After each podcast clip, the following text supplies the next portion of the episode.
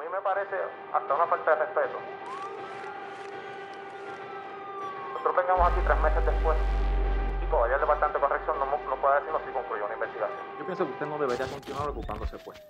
Desde mi punto de vista, lo, lo, con todo el respeto, respetando todos los deponentes, yo pienso que usted no debería continuar ocupándose. Nos quedan muchos retos que enfrentar y mucho trabajo por hacer.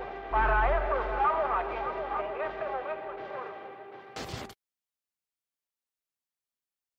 Bueno, aquí estamos. Buenas noches a, todos y todas. Bienvenidos una vez más a otro episodio de ¿Qué JM? Este es el episodio 21 de este podcast que como ustedes saben transmitimos todos los lunes por aquí, por mi página de Facebook.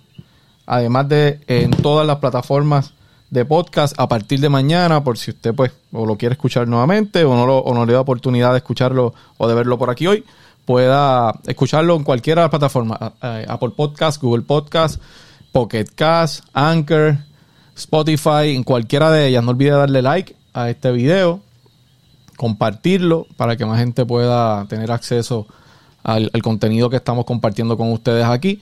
Eh, y siempre, siempre muy agradecido de su, ¿verdad? De su respaldo y de, de los mensajes que me envían y de la atención que me, que me dan ustedes todos los lunes aquí. Muy contento con el podcast que hicimos la semana pasada, la entrevista que, que- y la conversación que tuvimos, más que una entrevista con Joel, eh, la que la repetimos ayer, a petición de cada uno de ustedes, de mucha gente que me escribió.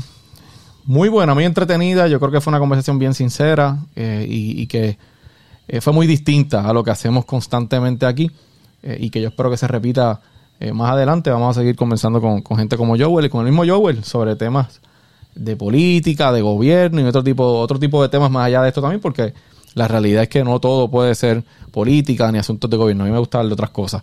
Estoy aquí en vivo hoy para que ustedes vean el compromiso, a pesar de que mis vaqueros de Bayamón están o ya empezaron o a punto de empezar el primer juego de la final contra los Atléticos de San Germán. Ustedes saben que yo soy un vaquero de toda la vida. Obviamente voy a mi equipo. eh, y tan pronto termine este podcast, pues voy a sentarme tranquilo a ver el juego. Así que un saludo también a los amigos y amigas atléticos, que sé que son muchos también. Y tengo muchos por ahí que me escriben, que están muy pendientes a la final. Pero vamos a hablar hoy de un tema que, que yo sé que ha estado en la palestra, especialmente hace tiempo lleva estando en la palestra, pero hoy eh, nuevamente tomó relevancia por otro incidente que se dio.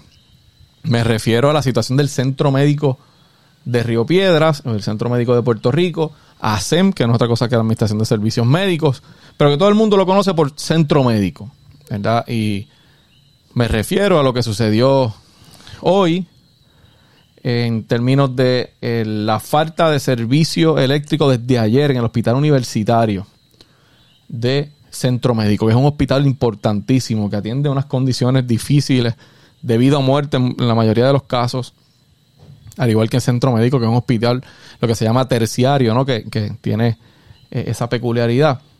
Y desde ayer, pues, estuvimos viendo las noticias de la falta de la falta de energía eléctrica en este caso, pero hay muchos otros temas ahí, ¿no? Pero yo quiero, para que ustedes vean que esto no es nuevo, hace tiempo venimos teniendo problemas con el centro médico y un poco explicar lo que es centro médico. eh, no es otra cosa, que eh, surge para allá para 1957. eh, lo- ha sufrido cambios en el camino. Obviamente era un, es un conglomerado de hospitales y de facilidades que atienden condiciones particulares. Eh, en el camino, como les dije, eh, sufrió cambios eh, a esa ley, que era del 57. Luego en el 62 se, se crea lo que es la Corporación de Servicios de Centro Médico.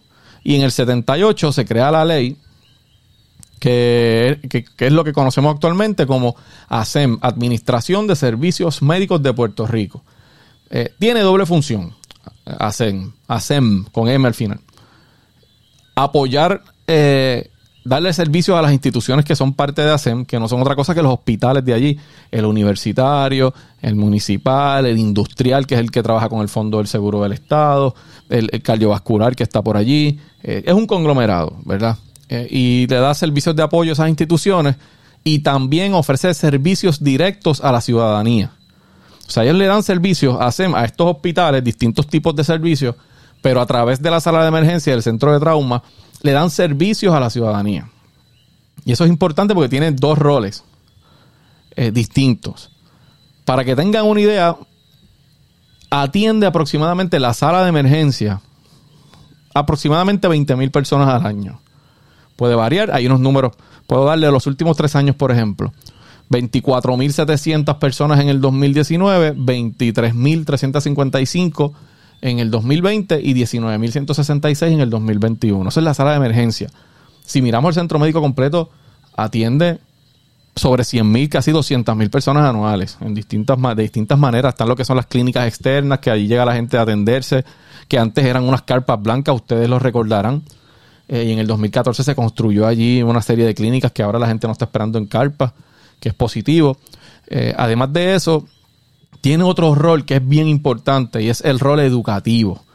Junto con el recinto de ciencias médicas, es un lugar importante, es un centro importante de adiestramiento para los futuros médicos, los profesionales de la salud que están allí en lo que se llama las residencias, dándole servicio a la gente en, un sistema que trabaja con la Universidad de Puerto Rico, que es, que es vital, es, fundamental, porque allí es el lugar de entrenamiento eh, de los médicos eh, en todo Puerto Rico.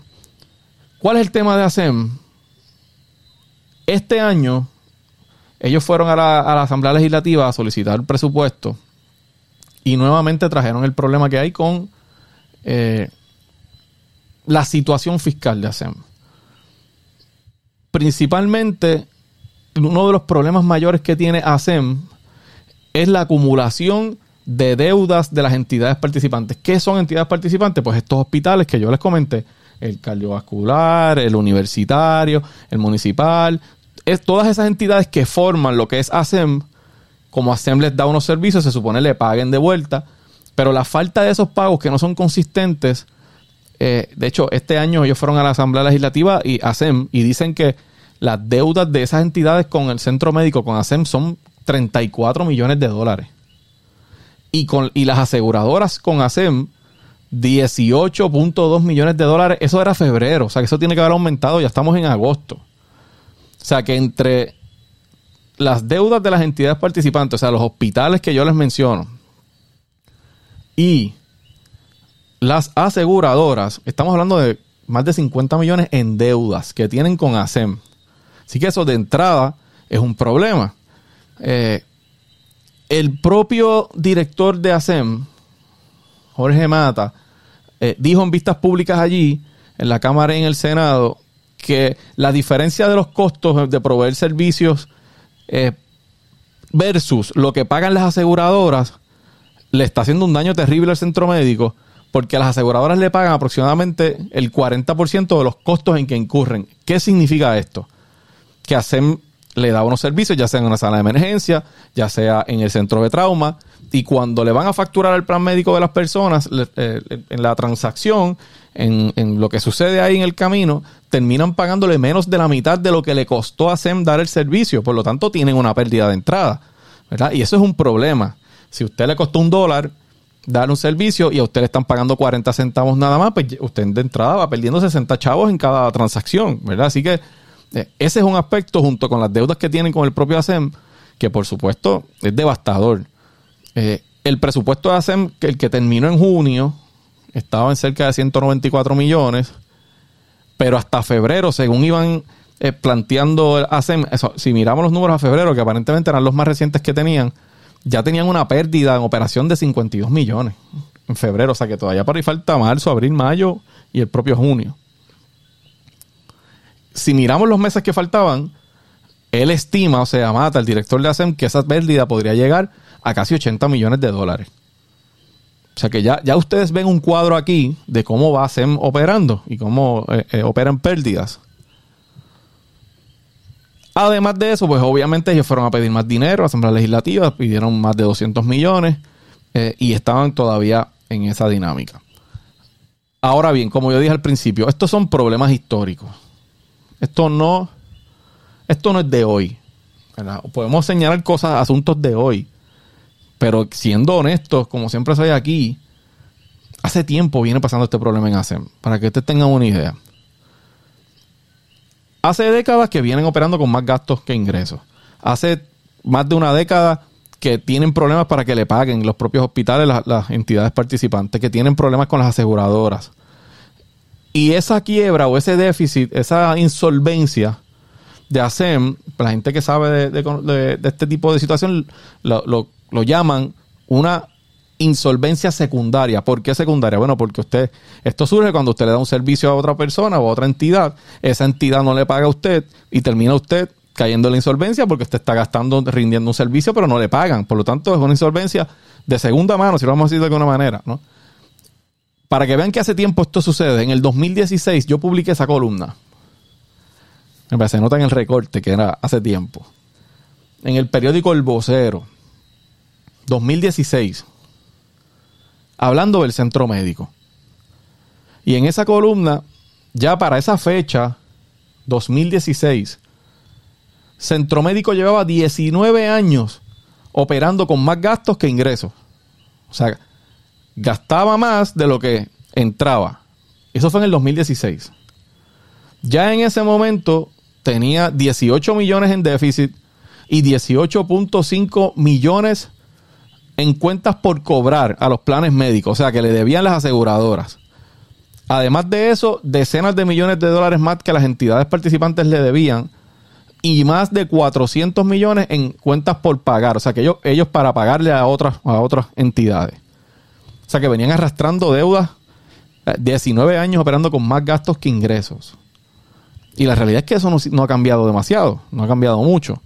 A eso hay que sumarle las diferencias, como les dije hace un rato, entre el servicio que hacen da y lo que termina pagándole la aseguradora.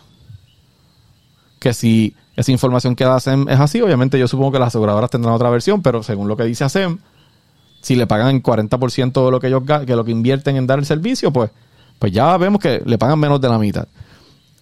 En el centro médico, como les dije, se atienden más de 100 mil o dos- casi 200 mil personas anuales. Más del 70% de personas que se atienden allí son pacientes que el propio gobierno asegura. El plan de salud del gobierno. Y además de eso, un planteamiento bien importante es que Centro Médico, por ser un hospital del Estado, ¿verdad? Pues por supuesto, tiene la obligación de atender, y aquí es política pública en Puerto Rico, una persona que llegue allí aunque no tenga plan médico.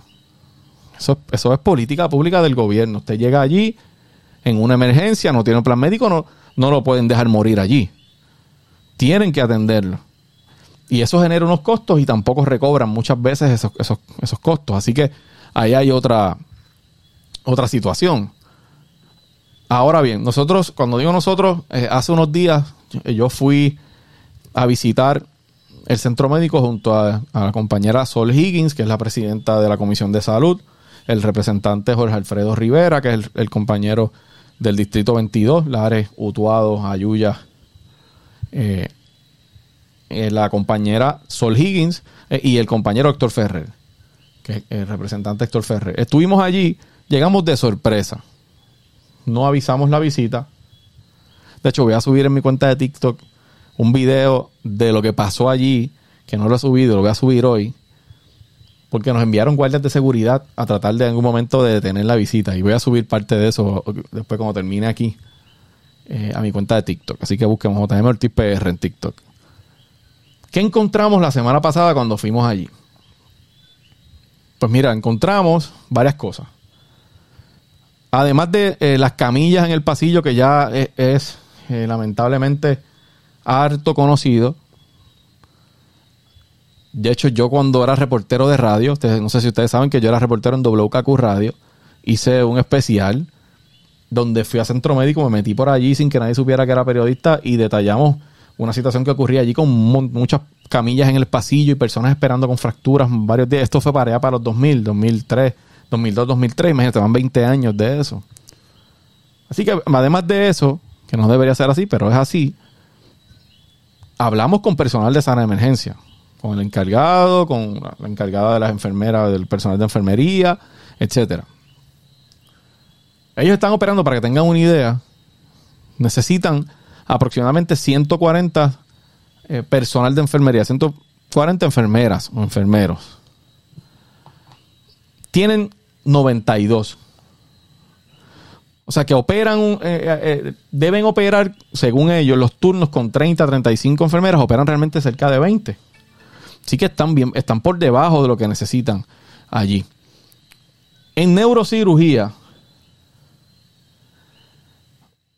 en intensivo de neurocirugía, donde también fuimos, vimos muchas cosas que a mí me preocuparon. Obviamente, sala de emergencia tiene sus peculiaridades, pero neurocirugía, para que usted tenga. eh, eh, o sea, yo creo que yo no tengo que decirle a ustedes la gravedad que debe tener un paciente cuando necesita una intervención de neuro. ¿verdad? Te ha sido un golpe en la cabeza, tiene un sangrado en la cabeza, tiene un, como decimos por ahí, un derrame, ¿verdad? Que, es como se le dice comúnmente. Eh, y usted tiene que ser intervenido en cabeza, en trauma de cabeza, cerebro, etcétera. Yo no creo que tengo que decirle mucho la importancia que eso revierte. En intensivo de neurocirugía, ellos necesitan aproximadamente 40 enfermeras para poder atender y correr, como dicen ellos, aquello allí de manera óptima. Tienen 22. O sea, tienen un poquito más de la mitad de lo que necesitan. Pero no solo eso. Tienen 20 camas en intensivo. Y de esas 20 camas solamente pueden utilizar 10. Porque las otras 10 no tienen personal para poder atenderla. Y a mí eso, si es malo, si es, si, si es motivo de uno molestarse, indignarse, preocuparse por el hecho de que no puedan usar 10 camas por la razón que sea, no hay espacio, están dañados los, el lugar donde van o, no hay equipo, etcétera, eso de, por supuesto que es una emergencia, mucho más molesta que, que sea por falta de personal. O sea, como no tengo la- la- el personal de enfermería necesario, tengo que dejar 10 camas cerradas. Y eso tiene un efecto dominó, porque eso lo que obliga es a que una persona que intervengan relacionada con neurocirugía, si ya tienes 10 en, en intensivo de neurocirugía, tienes que dejar a esa persona en emergencia. O sea que saturas la sala de emergencia, porque no lo puedes subir acá al área de intensivo. De hecho, no tienen máquina de CT scan en, en el, en el área de neurocirugía. Si hay que hacer un CT scan a un paciente, hay que bajarlo en una camilla del sexto piso del universitario, bajarlo en el ascensor, llevar en, el, en un pasillo que conecta con sala de emergencia con ASEM, hacer el CT scan en ASEM y luego regresar por ese mismo pasillo, subir al sexto piso para llevar al paciente de vuelta. Imaginen por un momento, no es que usted está caminando tranquilo viendo el hospital, usted es un paciente que necesita un CT scan que tiene una situación ne- neuro, neurológica o algo que requiere intervención de la división de neurocirugía. Allí habían dos cuartos de aislamiento en intensivo de neurocirugía sin aire. Y según nos dice el personal de allí, no es de ahora, hace tiempo está sin aire. Allí había una enfermera que tenía que usar uno de los, de los cuartos para atender a un paciente y salió bañada en sudor como si estuviera corriendo en la pista de, de la Universidad de Puerto Rico. Así que son situaciones serias. Pero además de este intensivo neurocirugía, fuimos al intensivo intermedio de neurocirugía. Y allí habían dos enfermeras para 14 pacientes. Dos enfermeras para 14 pacientes. O sea que cada una tenía 7 que atender. Nos decían que a veces cuando terminaban de darle el baño de la mañana a los pacientes, ya era hora de almorzar casi. Los, paci- los mismos pacientes. Esa es la realidad que se vive allí, gente. Pero no solo el personal de enfermería es el que está corto. Faltan técnicos quirúrgicos, que fue la situación que surgió la semana anterior, donde se planteaba que no se podían realizar, a veces se aguantaban operaciones porque no hay el personal necesario para de los técnicos quirúrgicos para asistir a, a los cirujanos para realizar intervenciones. Faltan técnicos de ortopedia, técnicos respiratorios, técnicos de farmacia, personal de enfermería.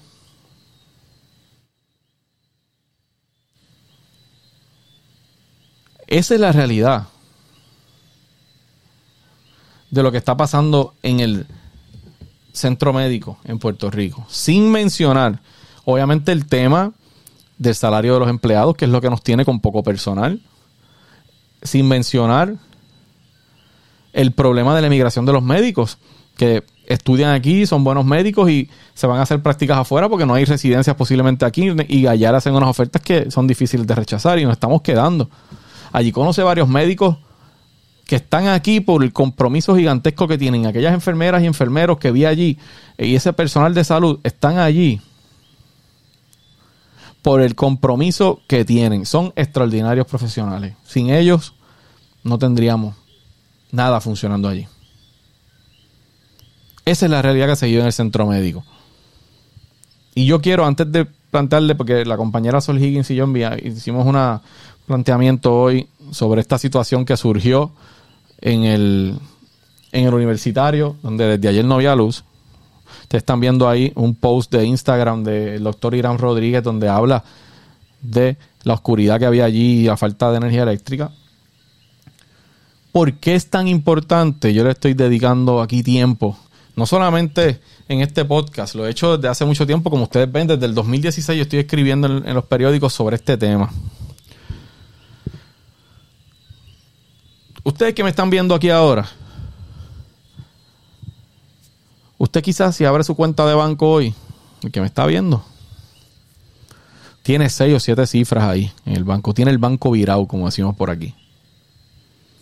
O quizás tiene 25 pesos en la cuenta. Más pelado con chucho, como dicen por ahí. Pero usted sabe una cosa. No importa si usted tiene mucho dinero y un carro bien bonito y caro y del año. O si usted no tiene mucho dinero y anda en una bicicleta. Si usted tiene un accidente hoy y tiene una lesión en la cabeza, una lesión grave en cualquier parte, pero voy a usar el ejemplo de la cabeza, o tiene un aneurisma, ¿verdad? Que, Para hablar un poquito en términos médicos, o lo que llamamos un derrame cerebral comúnmente por ahí, usted va a tener que llegar al centro médico. No importa dónde usted viva, si su urbanización es cerrada, control de acceso, si usted vive en un barrio, si usted vive en una urbanización, si usted vive en el caserío, si usted vive, no importa dónde usted viva, en una villa, usted, si tiene una, situación como es, de esa gravedad, va a terminar en el centro médico. Eh, y ahí radica el hecho de que esto es un servicio esencial que nadie puede poner en duda. Y usted dirá, bueno, pues, ¿qué se puede hacer? La solución no, no es mágica. Y yo no pretendo venir aquí a decir que la solución es mágica, que se resuelve de un día para otro. Nosotros hoy le enviamos una carta al director de ASEM y, unas expresiones dirigidas al gobernador con varios, varios planteamientos. Primero, estamos recomendando decretar un estado de emergencia en el área de infraestructura del centro médico. ¿Por qué? La infraestructura, señoras y señores, es viejísima. El día que nosotros fuimos allá a visitar el universitario, ese hospital, si, sus papás, sus abuelos fueron a ese hospital en la década de los 80 y usted los lleva hoy, les garantizo que lo va a ver igual que como estaba antes. todo e, ese edificio, lo que le han hecho es muy poco. No, no tenemos la infraestructura para soportar un terremoto de gran escala. Que Dios quiere y no suceda.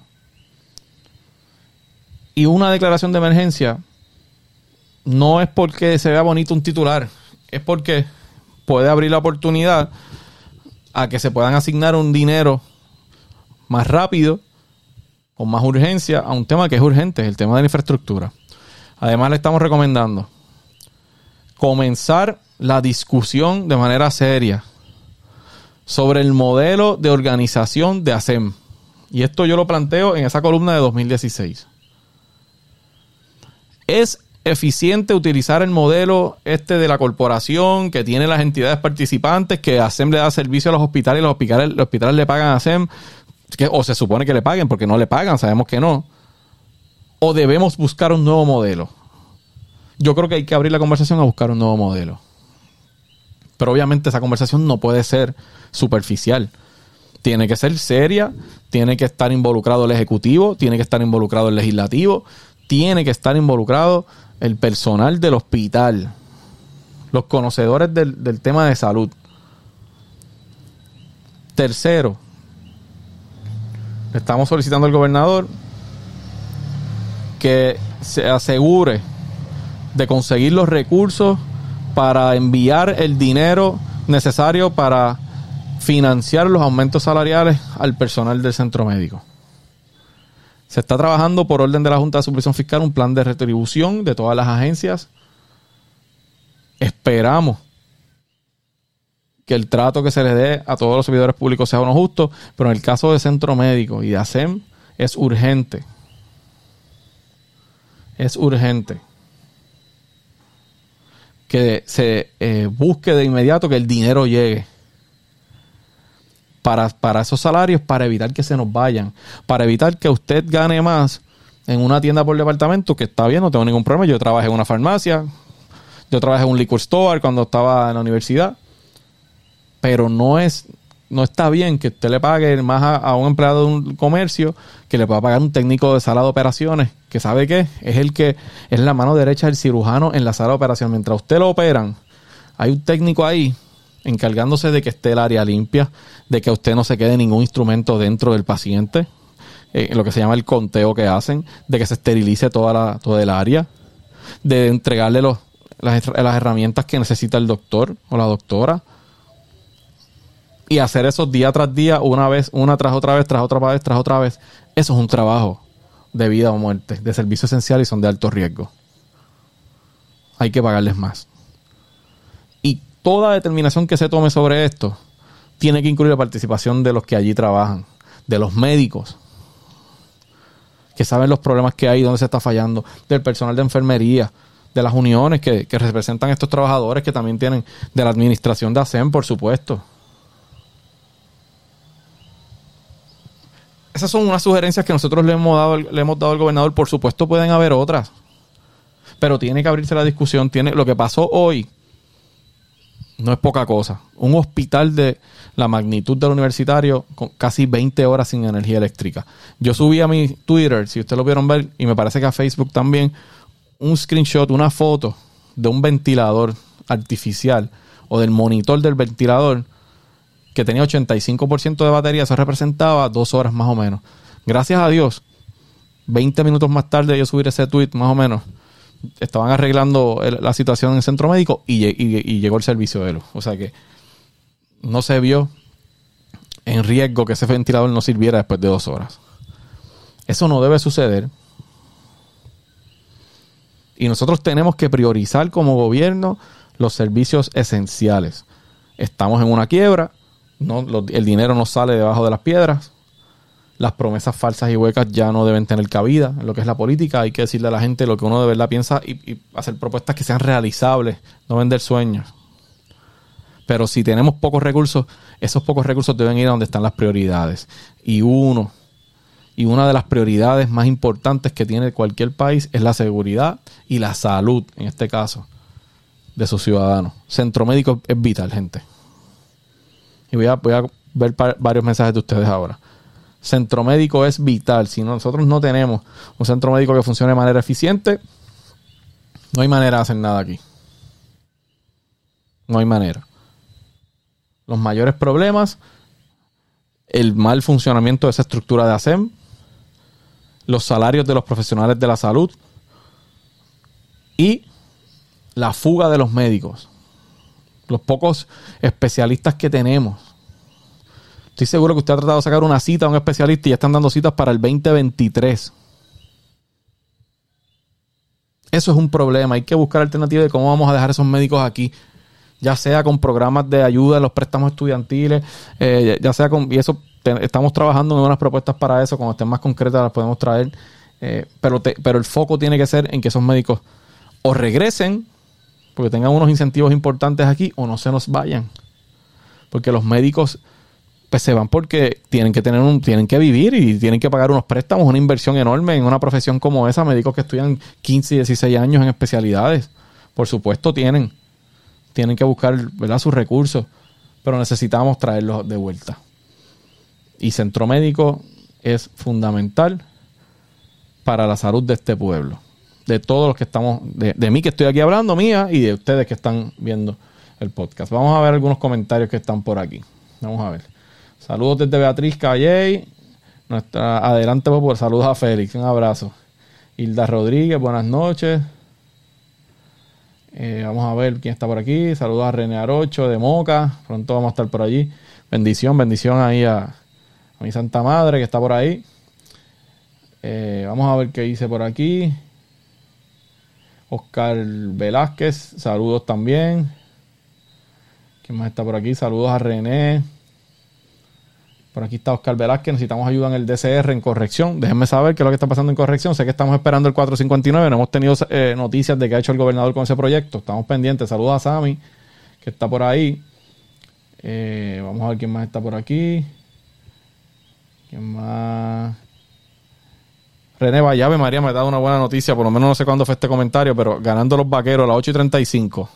Está bien, va a tiempo. 21 a 10, no sé cuánto está el juego. Si alguien sabe, dígame, dígame cómo va el juego de los vaqueros, que estamos, estamos en vivo aquí. Saluda a Carlos Andrés, un abrazo al amigo Carlos Andrés. Vamos a ver. ¿Qué dice por aquí? Joel Ramos. Eres legislador, elimina esa ley que hay de que todo contrato que no llegue a ciertos millones no se verifican. Sigan los contratos a los locos. Ok, mira Joel, ahí hay unos planteamientos de la Junta que la realidad es que los contratos se verifican. Tú lo, imagino que lo que se quiere, lo que se refiere Joel es el tema de las subastas. Que hay unos contratos de unos servicios X que no requieren subasta. Y, eso sí se ha estado verificando y se ha ido subiendo con el tiempo. Eh, la Junta sí está requiriendo unas, unas, cantidades eh, para no, me parece que estaban por 10 mil. Hay un proyecto de ley que se estaba trabajando para que fuera un poco más de eso. Y yo creo que sí que se debe subir y es parte, y entiendo que hay un proyecto pendiente en la, en la legislatura para subirlo. Por aquí Luis Raúl Feliciano, tenemos energía en Ponce. Mira a ver si dice por ahí dónde, dónde en Ponce. Eh, vamos a quién está por aquí. Osvaldo Acevedo, tanto chavos que robar el pueblo. El centro médico es una posible. Eh, vamos a ver quién está. Si alguien tiene preguntas, vamos por aquí. Ok, Cristian Rivera, la limpieza es precaria. Los baños no hay quien los use. Mira, nosotros, eso es una buena. Eso es una buena sugerencia para la próxima visita que hagamos allí de sorpresa. Entrar a los baños y ver cómo está como está. Creo que tienes un gran punto. Javier Martínez, corrección, tiene 10 empleados en destaque en el municipio de Humacao. Ah, esa es información importante. Gracias a Javier. Ana Vázquez, Dios mío, eso es preocupante. Tenemos que tener prioridades. ¿Dónde va a ir nuestro país? Tiene urgencia. La salud, que es tan importante, se nos va la vida si no le damos importancia. Igual prioridades como la salud, agricultura, educación y seguridad. Totalmente de acuerdo contigo, Ana. Eh, vamos a ver quién está por aquí. Carmen Carrión, felicidades y bendiciones. Muchas gracias, Carmen, igual. Aquí está Vanessa Navarro. El gobierno no reaccionó como debió. Tuvieron que ayudar a la Guardia Nacional porque esto sí fue una verdadera emergencia. La salud es vida. Siento. Eso es cierto, lo que, lo que planteas ahí. Mira, aquí Javier hace una pregunta importante. Si está preparado ASEM para un, para un huracán. Pasó María, hubo algunos daños allí. Podría estarlo dependiendo de la, la magnitud, pero a mí me preocupa muchísimo un terremoto.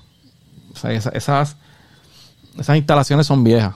Ya yo les dije que esa ley es del 57, me parece. Eh, son viejas esas instalaciones y no hemos hecho lo necesario. Así que, dicho eso, gente, yo voy a seguir atento a este tema. Quería compartir con ustedes estos detalles porque me parece que es importante que ustedes los tengan y que sepan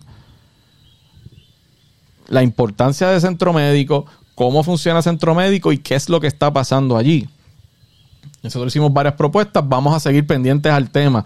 La compañera Sol Higgins de la Comisión de Salud va a hacer vistas públicas sobre esto en algún momento. Yo soy miembro de esa comisión, así que Dios mediante estaré allí. Y vamos a seguir buscando alternativas para que sea así. Eh, mientras estábamos aquí, justo antes de empezar, antes de irme, salió la noticia de que el FBI se eh, eh, allanó la residencia del expresidente Donald Trump.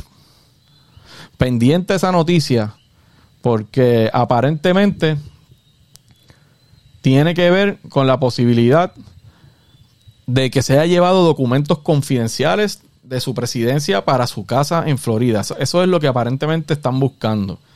Obviamente esto es información que ha ido saliendo, no hay nada confirmado. Sí está confirmado que estuvieron allí, el propio Trump sacó una declaración diciéndolo.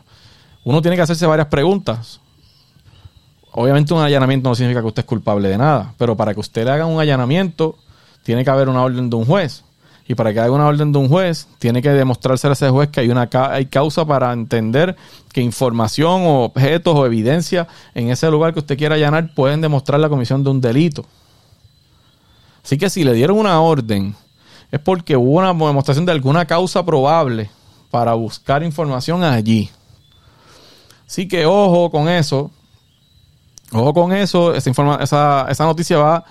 Eh, Piki se extiende en los próximos días sobre el allanamiento en la residencia del presidente Trump. Eh, así que pendientes a ese asunto. Nosotros vamos a regresar la próxima semana con más información en, aquí en que dice JM. Este es el episodio 21. No olviden seguirme en Instagram como JM Ortiz PR. Vaya allí, que allí yo pongo las actividades diarias, en fotos, videos, eh, importantes sobre lo que hacemos. También el Instagram de aquí del podcast, que dice JM en, en, Instagram. En Facebook, si me están viendo aquí en vivo, pues ya ustedes conocen la dirección, Jesús Manuel Ortiz. Y en Twitter, JM Ortiz PR. Ahí yo comento diariamente sobre los temas que surgen eh, en el país. Y, por supuesto, TikTok, JM Ortiz PR. Ahí posteo videos distintos de lo que hago a diario, lo que usted no ve en mi, en mi Instagram y en mi Facebook, lo ve en TikTok de otra manera, a veces los backstage de las cosas que pasan. Sígame, JM en todas las redes. Gracias a cada uno de ustedes por estar aquí conectados. Yo les prometo que ahora mismo voy a ver el juego. Vaqueros contra Atléticos. Soy vaquero, vaqueros ahí. Muchas gracias a todos ustedes. Buenas noches. A mí me parece hasta una falta de nosotros vengamos aquí tres meses después y todavía el Departamento de Corrección no, no puede decirnos si concluyó una investigación. Yo pienso que usted no debería continuar ocupando ese puesto. Desde mi punto de vista, lo, lo, con todo el respeto, respetando todos los deponentes, yo pienso que usted no debería continuar ocupando ese puesto. Nos quedan muchos retos que enfrentar y mucho trabajo por hacer. Para él